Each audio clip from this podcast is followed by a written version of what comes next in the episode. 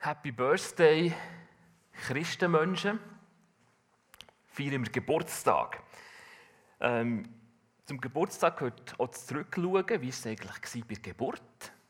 Was hat man denn erlebt? Bei unserer jüngsten Tochter haben wir Pancakes am Morgen noch gegessen. So bisschen, ähm, es hat sich als gut herausgestellt, dass wir äh, Energie genommen haben für den Tag der Geburt. Und das erzählen wir uns, meine Frau und ich, die den Kind jeweils am Geburtstag unserer Tochter. Und manchmal machen wir extra Pancakes. Und für uns ist das ein Teil von dieser Geburtsgeschichte. Und es ist wichtig. Irgendwie haben wir das Gefühl, mal, es war schon ein, Geschenk an diesem Tag, dass wir mit Pancakes gestartet sind. Ein guter, guter Start in einen guten Tag. Und es ist etwas Süßes, etwas Feines, etwas Tolles. Und es prägt auch so ein bisschen einfach den Geburtstag für unsere Tochter, die Pancake-Stimmung. Geburtsgeschichten zurückschauen, wie etwas angefangen hat, das gibt es in ganz verschiedenen äh, Bezügen äh, Schweizer Grossverteiler, denkt zurück an die Anfänge, wie äh, Mann mit einem einfachen Wägeli von Haus zu Haus ist und seine Waren hat angeboten. Und das ist so ein bisschen das Charakteristikum, wo sie sagen, hey, das ist unser Image, wir wollen zu den Menschen, wir wollen ihnen das geben, was sie gerne haben und zu guten Preisen.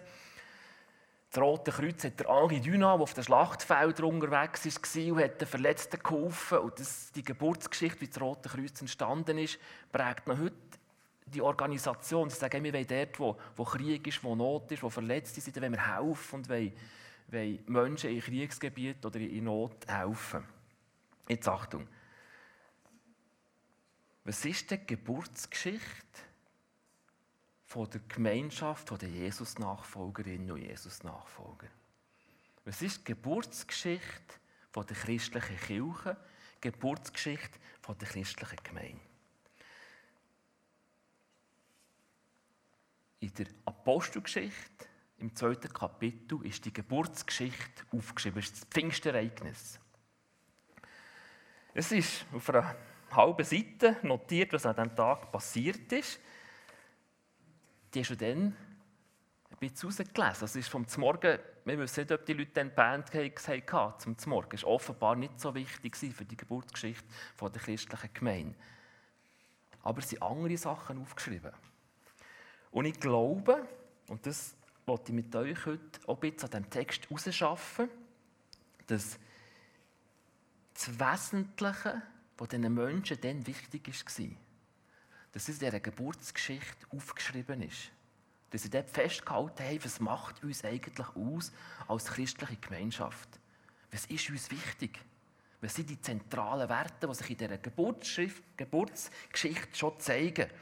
Und ich werde mit euch ein bisschen quer durch das Neue Testament mit ein paar Blicken in die Apostelgeschichte bis zur Offenbarung zeigen, dass die ersten Christenmenschen das schon wie auch erlebt haben. Und das Geburtsgeschichte und das, was sie erlebt haben, dass sich dort Fäden zusammensetzen. Und dann die Fäden bis ins Heute hineinziehen. Und überlegen, was hat die Geburtsgeschichte von der christlichen Gemeinde noch mit uns heute zu tun. Mit unserer Identität als Christenmenschen heute hier an diesem Ort. Also, wir steigen ein. Pfingsten. Apostelgeschichte 2. Ich lese die Verse 1 bis 13. Zum Beginn des jüdischen Pfingstfestes waren alle, die zu Jesus gehörten, wieder beieinander. Plötzlich kam vom Himmel her ein Brausen, wie von einem gewaltigen Sturm, und erfüllte das ganze Haus, in dem sie sich versammelt hatten. Zugleich sahen sie etwas wie züngelndes Feuer, das sich auf jedem einzelnen von ihnen niederließ. So wurden sie alle mit dem Heiligen Geist erfüllt und fingen an, in fremden Sprachen zu reden, jeder so, wie der Geist es ihm eingab. In Jerusalem hatten sich viele fromme Juden aus aller Welt niedergelassen. Als sie das Brausen hörten, liefen sie von allen Seiten herbei. Fassungslos hörte jeder die Jünger in seiner eigenen Sprache reden. Wie ist das möglich? riefen sie außer sich. Alle diese Leute sind doch aus Galiläa. Und nun hören wir sie in unserer Muttersprache reden. Ganz gleich, ob wir Parther, Meder oder Elamiter sind. Andere von uns kommen aus Mesopotamien, Judäa, Kappadokien, Pontus, der Provinz Asia, aus Phrygien, Pamphylien, aus Ägypten, aus der Gegend von Kyrene in Libyen, selbst aus Rom. Wir sind Juden oder Anhänger des jüdischen Glaubens, aber auch Kreter und Araber. Doch jeder von uns hört diese Menschen in seiner eigenen Sprache von Gottes großen Taten reden. Erstaunt und ratlos fragte einer den anderen, was soll das bedeuten? Einige aber spotteten, die haben doch nur zu viel getrunken.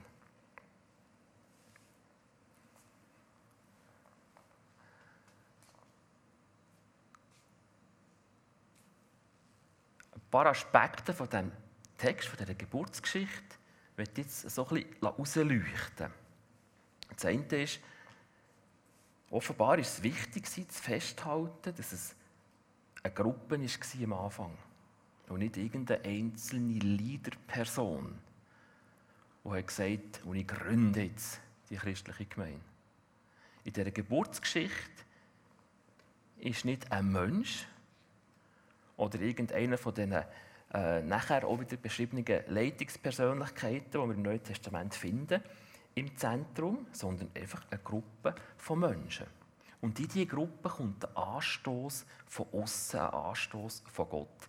Nicht die Gruppe erreicht etwas, sondern der Heilige Geist von außen wirkt an dieser Gruppe. Also, es ist offenbar wichtig, wie festzuhalten, hey, wir haben das nicht selber gemacht. Es ist über uns gekommen. Es ist etwas, das nicht wir selber sind, das von außen ist. Das hat mit uns gemacht und darum ist es geworden. Jesus nachfolgen hat mit dem zu dass ich mich selber aus dem Zentrum rausnehme. Und mein Leben nicht immer so deuten, dass ich der bin, der alles kann und alles macht, sondern dass ich zum Zentrum raustrete und mal schaue, hey, was hat eigentlich Gott in mein Leben hineingeschenkt? Was hat er gemacht? Was ist seins dran?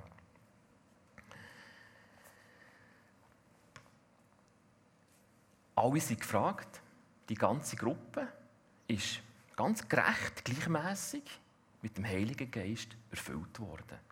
Also es war eine Bewegung, die von Anfang an etwas Gleichwertiges untereinander hatte. Männer, Frauen, unterschiedliche soziale Schichten, alle haben genau gleich den Heiligen Geist bekommen und haben genau gleich so Anteil bekommen an dieser göttlichen Realität, wo Kirche, die Gemeinde unterscheidet von irgendetwas anderem. Das, was das Besondere ist, was das Wesensmerkmal von christlicher Gemeinschaft ist. Dass der himmlische Vater, dass der Heilige Geist, dass Jesus Christus als etwas von außen der drinnen ist und, und an uns wirkt. Es ist natürlich übernatürlich, christliche Gemeinschaft definiert sich darüber, dass natürlich Übernatürliches irgendwie dazugehört. Es ist das Reden in fremden Sprachen, das hier davon geschrieben ist. Das ist ein, ein vielfältiges Phänomen, das im Neuen Testament unterschiedlich zur Sprache kommt. Hat unterschiedliche Ausdrucksformen, auch in der Kirchengeschichte. Mein persönlicher Zugang dazu ist, dass, wenn ich beim Betten manchmal nicht weiter weiss, oder wenn ich so in diesem Formulieren von Gebet irgendwie so ein Limit komme und das Gefühl habe, hm, jetzt muss ich wieder überlegen, was sage ich, wie sage ich es jetzt genau. Dass ich dort gemerkt habe, ich kann vor Gott auch einfach ins Stolpern kommen im Reden.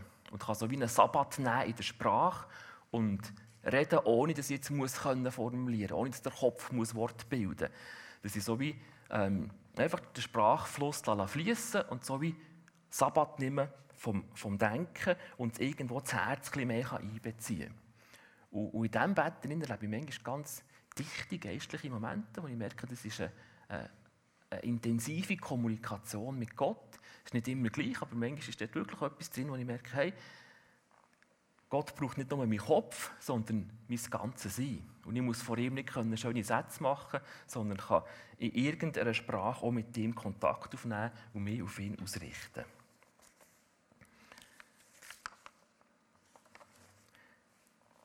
Es ist ja nicht nur ein Sprachwunder, das dort passiert ist, sondern es ist auch wichtig, festzuhalten, es ist ja auch ein Verständigungswunder. In dieser Situation, in der Geburtsgeschichte, ist festgehalten, dass näher Menschen in ihrer Sprache können verstehen Es ist ein bisschen das Gegenteil zu Babel. Im Alten Testament ist davon berichtet, dass die Menschen sie überheblich geworden haben, sich gross machen, sein wie Gott. Und Gott verwirrt die Sprache. Sie setzen sich auseinander. Sie verstehen einander nicht mehr. Sie kommen nicht mehr zusammen zu Schlag. Und jetzt hier, bei Pfingsten, passiert eigentlich das Gegenteil. Die Menschen sind ein bisschen durcheinander. Das ist ja die Christus-Nachfolgergruppe, die erlebt hat, wie Jesus ist gekreuzigt wurde. Sie hat noch damit gerechnet, dass jetzt irgendein Reich aufgerichtet würde. Er ist aber auferstanden, das hat emotional sicher ganz viel ausgelöst. Dann ist er wieder aufgefahren im Himmel, jetzt sind sie irgendwie alleine da. Eine Gruppe, die ähm, eher orientierungslos, so ein bisschen im Schilf steht, könnte man vielleicht sagen. Also nichts von, hey, jetzt erobern wir die Welt und jetzt sind wir die Größten, jetzt sind wir überheblich, sondern eher, eher ein bisschen gedrückt und durch und was sollen wir jetzt echt? Und in das Fragen hinein kommt der Heilige Geist und verbindet und schafft Verständigung dass man einander wieder versteht. Dass man merkt, was der andere sagen will und daraus kommt, was ihm wichtig ist. Der Heilige Geist verbindet, er macht sprachfähig und er hilft, dass wir einander verstehen können. Und die Aufzählung von diesen Menschen, die hier beschrieben ist im Text, ähm, ich muss immer ein bisschen schmunzeln, wenn ich, wenn ich mir das vorstelle wie Parther aussehen oder Elamiter oder all die verschiedenen äh, Volksgruppen, die im Text erwähnt sind. Es ist praktisch der ganze Horizont abgebildet von der damaligen Welt, die man kennt hat, wo sich auch jüdische Menschen in der Diaspora aufgehalten haben. Ähm, etliche von denen sind eben aus diesen Ecken von der Welt für das Pfingstfest, für das jüdische Pfingstfest, schon eine jüdische Geschichte, eine Geburtsgeschichte. Sie sind zusammengekommen und wollten das feiern. Und dort drinnen sind die plötzlich in ihrer Sprache angesprochen worden. Also irgendetwas Weltverbindendes, etwas, das äh, zusammen, zusammenführt, ganz unterschiedliche Menschen. Und ich stelle mir das auch ein bisschen chaotisch vor.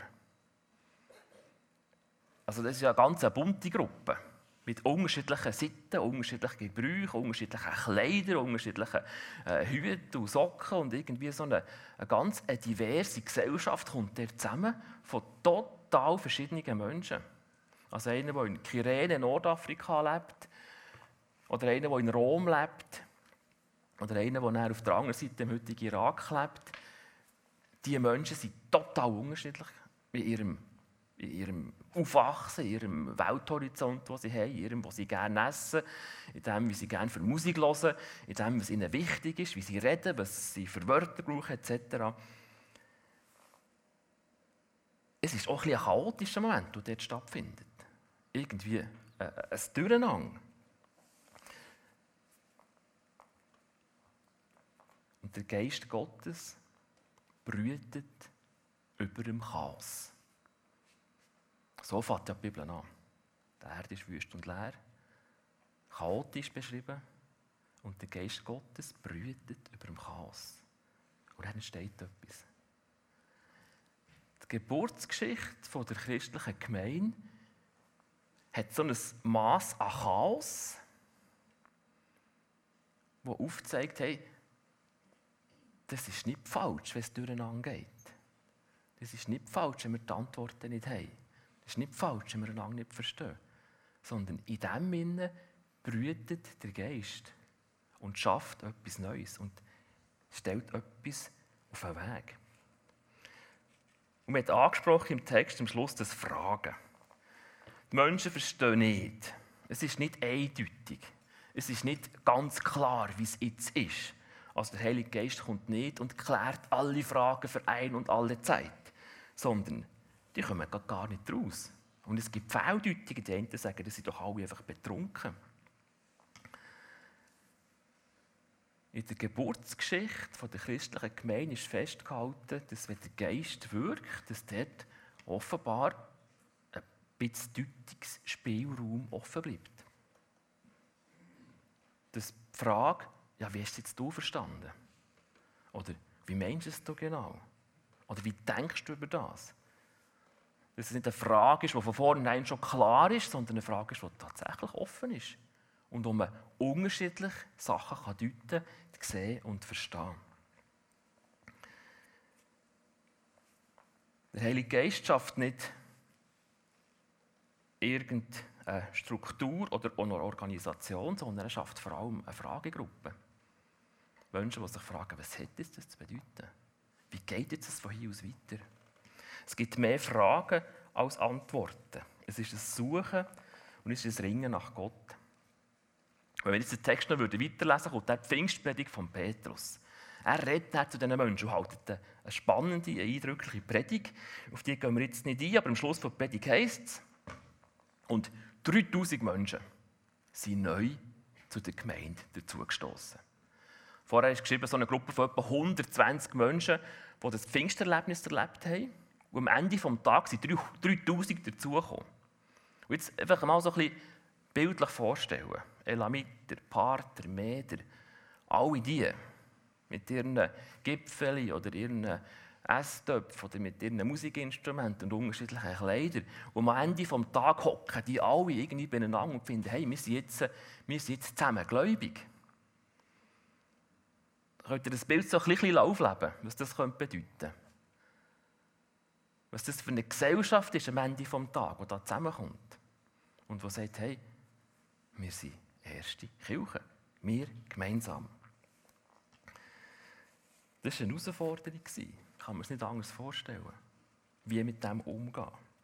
Das ist eine Gruppe, die nicht klare Leitungsstruktur oder irgendwelche Reglemente oder Dokumente oder was auch immer schon hat, sondern es ist ein, ein Chaos. Und der Geist Gottes brütet über dem Chaos. Der Heilige Geist hat die Menschen zusammengeführt, aber er hat dann keinen Einheitsbrei geschaffen. Er hat nicht alle plups in kleine Petrüsli verwandelt. Hätte können sie am Schluss von der Petrus-Predigt oh, ich will wieder Petrus. Das sehen wir dann, wenn wir jetzt die Apostelgeschichte schauen, jetzt gehen wir ein bisschen weiter. Die Vielfalt von Menschen ist durch den Heiligen Geist nicht eingeebnet worden, sondern die, Einzel, die Originalität des Einzelmenschen ist gewürdigt in dem Speziellen, wo, wo jedes Einzelne ist. Und das wirkt sich dann auch so aus. Jetzt machen wir eine Reise durch die Apostelgeschichte und schauen, wie hat sich das einmal äh, gezeigt. Zum Beispiel gerade das Thema Petrus. Wahrscheinlich hat ja äh, andere Exponenten von der ersten Gemeinde haben auch mitgelassen in dieser, in dieser Petrus-Predigt. Und, und gleich lesen wir dann davon, dass sie dann wieder unterschiedliche Meinungen hatten. Dass sie haben müssen klären, wie gehen wir jetzt vor. Wie machen wir jetzt? Es hat Konzil gegeben, Apostelkonzil, wo sie müssen darüber befinden, wie machen wir es mit Menschen, die nicht in der jüdischen Kultur daheim sind. Wie sollen die sich, ja, wie viel müssen die von der jüdischen Kultur übernehmen? Oder gibt es irgendein Ding, das sie das ist eine knifflige Frage, oder? Wie, wie machen wir es mit dieser Buntheit? Und das war nicht einfach der Petrus, der bestimmt hat, sondern es ist besprochen worden. Es ist unterschiedlich gesehen worden. Und wir lesen in den biblischen Texten von diesen unterschiedlichen Meinungen. Das Wirken vom Heiligen Geist ist also wesenhaft deutungsoffen, wesenhaft vielstimmig, wesenhaft vielfältig. Und wenn man den Heiligen Geist hat, dann heisst das dann eben nicht, dass jetzt alle gleich denken, sondern der Heilige Geist verbindet Menschen, die unterschiedlich denken zu einer neuen Einheit, die eben bunt und vielfältig ist. Das Neue Testament ist mit vier Personen, die das Leben von Jesus aufschreiben, aufgebaut. So fängt es an, die vier Evangelien. Man hätte sich ja können einigen ja, jetzt, wir, jetzt machen wir einfach eins, sonst gibt es ein Gestürm, oder? Es ist offenbar der ersten christlichen Gemeinde wichtig gewesen, die Vielstimmigkeit zu behalten. Dass vier verschiedene Zeugen ihres können, äh, festlegen und dass die unterschiedliche Gewichtungen machen. Und dass dort auch anders gedeutet wird. In jedem Evangelium sind andere Schwergewichte gesetzt. Und wenn wir dann Briefe ähm, dazu nehmen, der Jakobus, der sich ein bisschen mit dem Paulus reibt, Neue Testament bezeugt, dass sich Christinnen und Christen mit unterschiedlichen Meinungen auch aneinander reiben. Und dass es offenbar dazugehört. Und ich deute jetzt die Geburtsgeschichte schon so, dass eben das ein Wesensmerkmal ist von christlicher Gemeinschaft, dass man muss fragen dass man muss reden zusammen, dass man muss respektvoll die Meinung des anderen einmal zulassen und offen darauf zugehen und sagen, hey, ich glaube, du hast recht und ich glaube, ich habe auch recht. Und bleiben wir gleich zusammen auf dem Weg, weil wir beide recht haben. Weil der Heilige Geist eben kein Einheitsbrei ist, sondern das Individuelle, die unterschiedlichen Sichtweisen und Standpunkte irgendwo heiligt, durchdringt. Irgendwo, das kann zusammenführen auf eine Art, wie es wir eben selber von uns aus nicht können. Apostelgeschichte 11 ist eine Gemeinde beschrieben, die besteht aus Menschen aus Zypern, Nordafrika, nein, äh, aus Zypern, ins, mit, äh, Inseln Mittelmeer und aus Kyrene, äh, Libyen, Nordafrika, zusammen mit Menschen aus Jerusalem, sind die zusammen gemeint. Und sie erreichen Leute in Antiochia, die teilweise äh, jüdischen Hintergrund haben und teilweise römisch-griechischen Hintergrund. Also dort irgendwie ein, ein Mix an Kulturen und christliche Gemeinde, die sich in dem Sinn irgendwie bewährt und das zusammenführt. Apostelgeschichte 16, Ruf nach Europa. Dann hat Paulus andere Reisepläne gehabt. Der Heilige Geist kommt von außen. Auch etwas, was sich in der Geburtsgeschichte widerspiegelt. Es war nicht die Idee von Paulus, auf Europa zu gehen, sondern er hatte einen Traum. Er hat etwas gesehen, Gott hat ihn geführt. Er geratet an eine Gruppe von Menschen, die dort schon am Betten ist. Es kommt ein Sklavenmädchen dazu, es kommt ein römischer Gefängnisoffizier dazu. Da haben wir äh, römisch-kulturell, also römisch prägte Person, er, äh, die beiden eher äh, griechisch prägten Leute, die dort sind. Äh, Sklavenmädchen, Purpurhändlerin, also auch das. Es wiederholt sich in der Berichterstattung über die erste Gemeinde. Das Schema, das Diversität, Unterschiedlichkeit und der Mix von Menschen aus unterschiedlichen Kulturen offenbar wesenhaft Ausdruck der christlichen Gemeinde ist.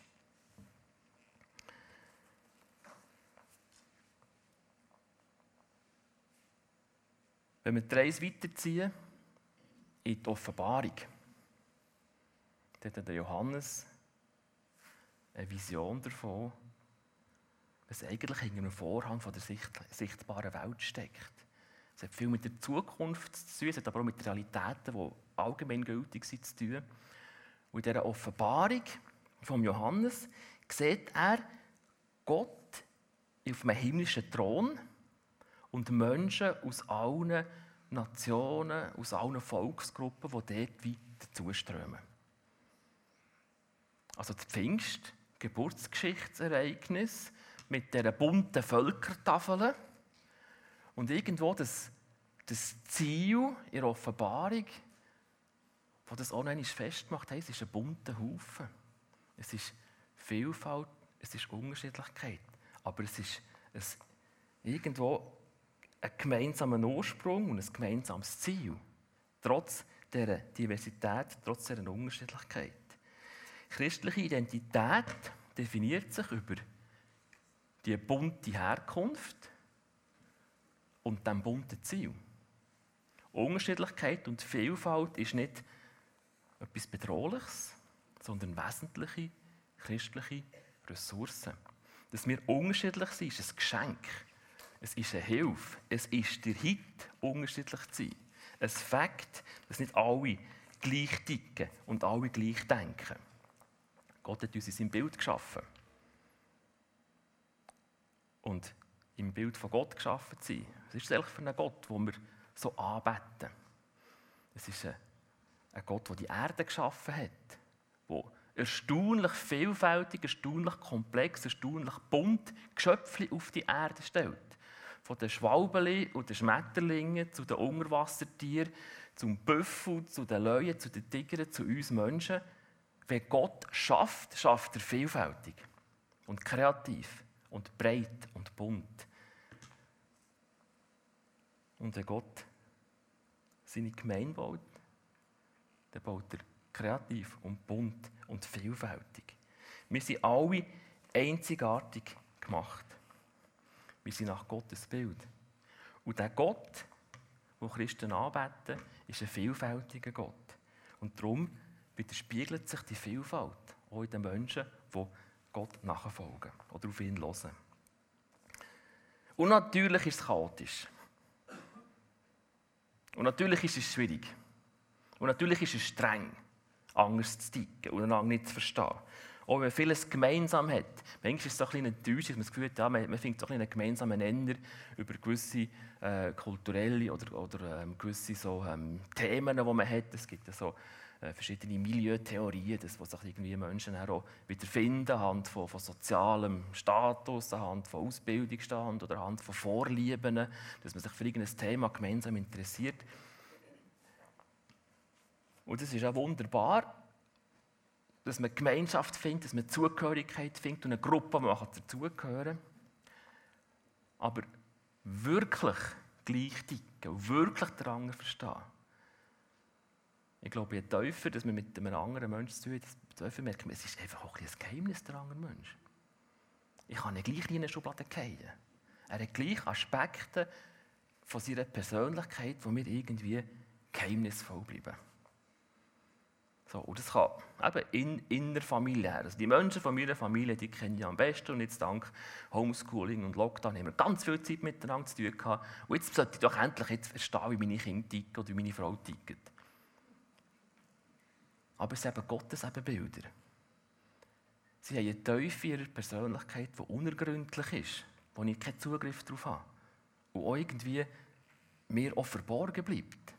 Das menschliche Unverständnis, auch wenn wir eigentlich genetisch oder, oder so kulturell so viel gemeinsam haben. Wir haben den gleichen Wohnort, den gleichen Kühlschrank, können daraus essen. Und gleich bleiben wir unterschiedlich.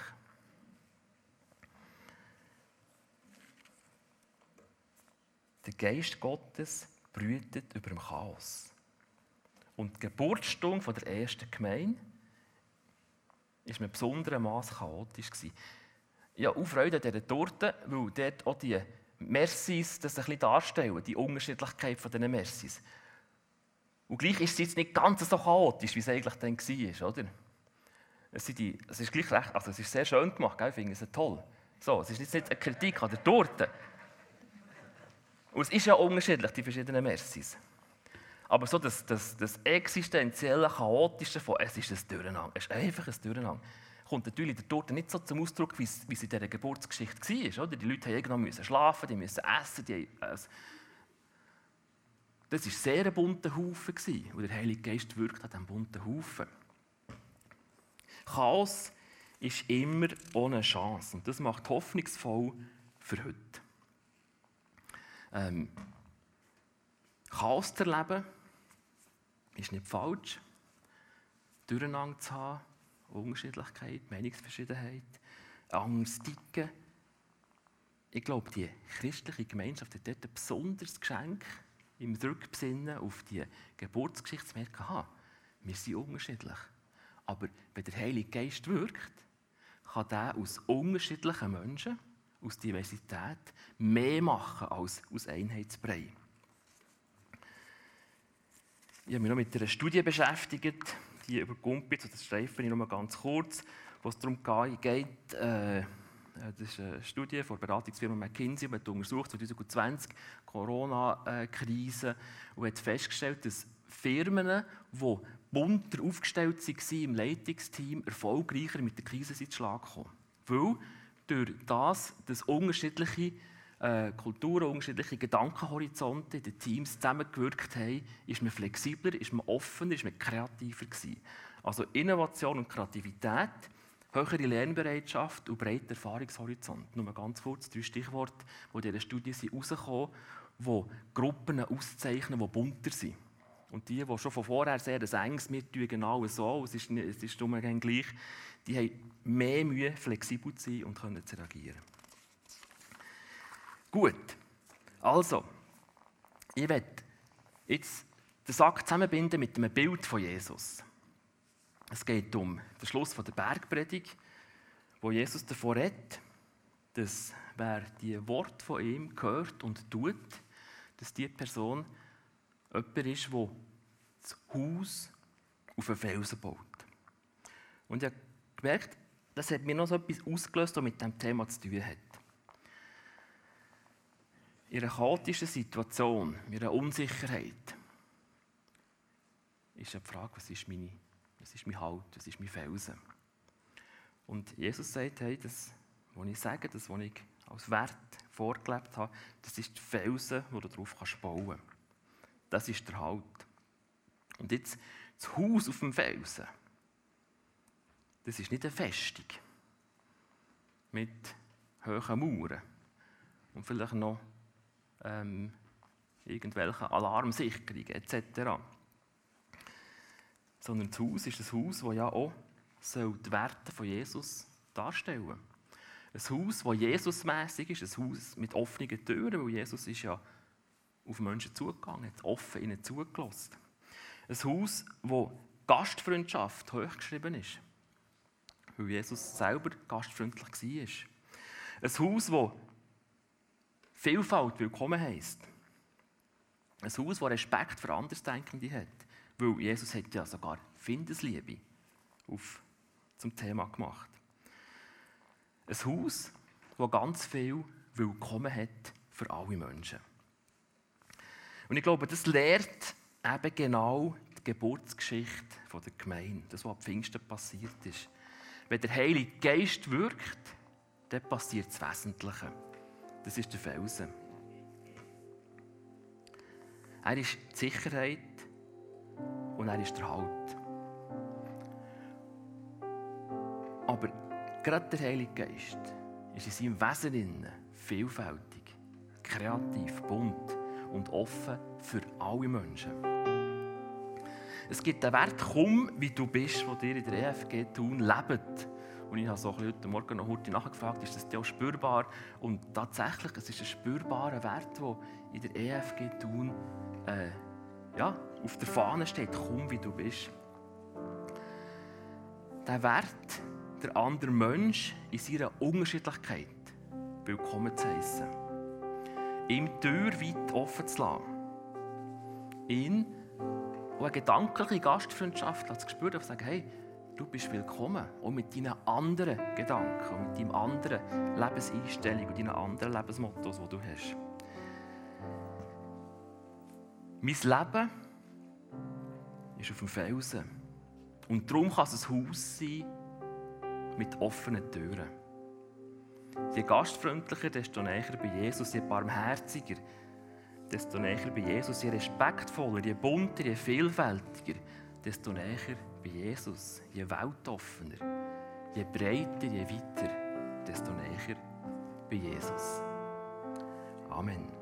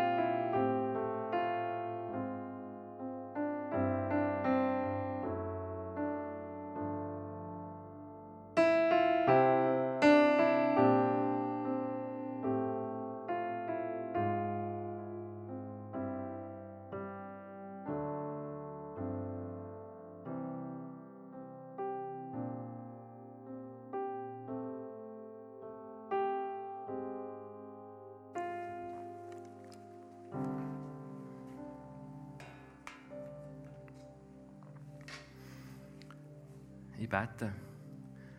Gott, du Quelle von allem Leben. du Kreative, du Bunte, du Wunderbare. Die Vögel am Himmel fischen, im Meer, die kleinen Tierli, Räubli, die rumgeraten, sich in schöne Schmetterlinge verwandeln. Und vielleicht waren sie vorher auch schon schön als Raupen.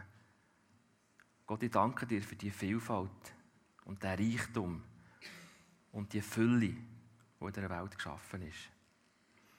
Und Heiliger Geist, du, der in uns die Reich, den Reichtum und die Vielfalt lässt, lässt zum Aufstrahlen und zum Tragen kommen. Du kommst mit deinen Gaben, mit deinen kreativen und vielfältigen Kräften und Möglichkeiten, wie du das Leben, das wir haben, erweiterst und reichhaltig machst. Und Jesus Christus, du mit deinen offenen Armen für alle Menschen, der sogar ein Herz hat für die, die ihn hassen, Du bist der, der uns ein Vorbild bist, wie wir unser Leben in Reichhaltigkeit und Fülle leben können. Ein Leben, das prägt ist von Buntem, von Verschiedenem, von Schönem und von einem Weg, wo du selber uns vorangegangen bist, wo zum Licht führt, wo zum Frieden führt. Amen.